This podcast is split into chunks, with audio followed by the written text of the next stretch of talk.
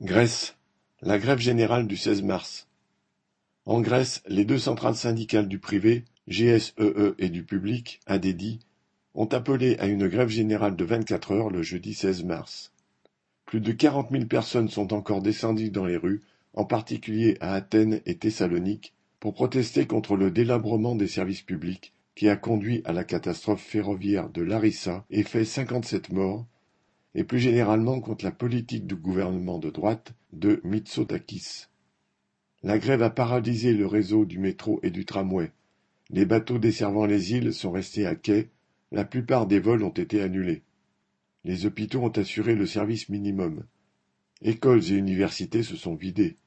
Depuis trois semaines, les jeunes, entre autres les étudiants, particulièrement touchés par la perte de leurs camarades victimes de la catastrophe, sont les plus acharnés à protester contre le gouvernement et la répression policière qui s'abat sur les manifestations.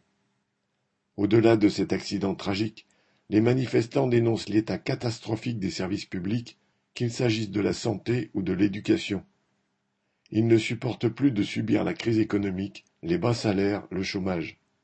L'inflation écrase les travailleurs les plus modestes. Il faut souvent deux emplois pour survivre.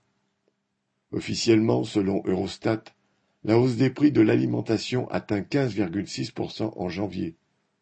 Il faut compter 5,50 euros pour 400 grammes de beurre, presque autant pour un paquet de café. Sur des produits de base comme le pain, les œufs, le fromage, la TVA est à 13%. Le gouvernement vient d'annoncer une hausse du salaire minimum. Mais 780 euros, c'est bien insuffisant pour payer le loyer, les transports, la nourriture. Certains travailleurs ont accumulé des dettes depuis les années de crise, et ceux qui sont encore propriétaires redoutent maintenant la vente aux enchères de leur domicile, et donc leur expulsion. Le gouvernement prévoit globalement une baisse de l'inflation par rapport à l'année précédente. Mitsotakis, qui avait commencé par parler d'erreur humaine lors de la catastrophe, s'est excusé. Son ministre des Transports a démissionné. Nous apprenons de nos erreurs, a déclaré le chef du gouvernement, qui a renvoyé le chef de la police après le comportement extrêmement violent des policiers anti-émeutes. Les élections ne sont pas loin.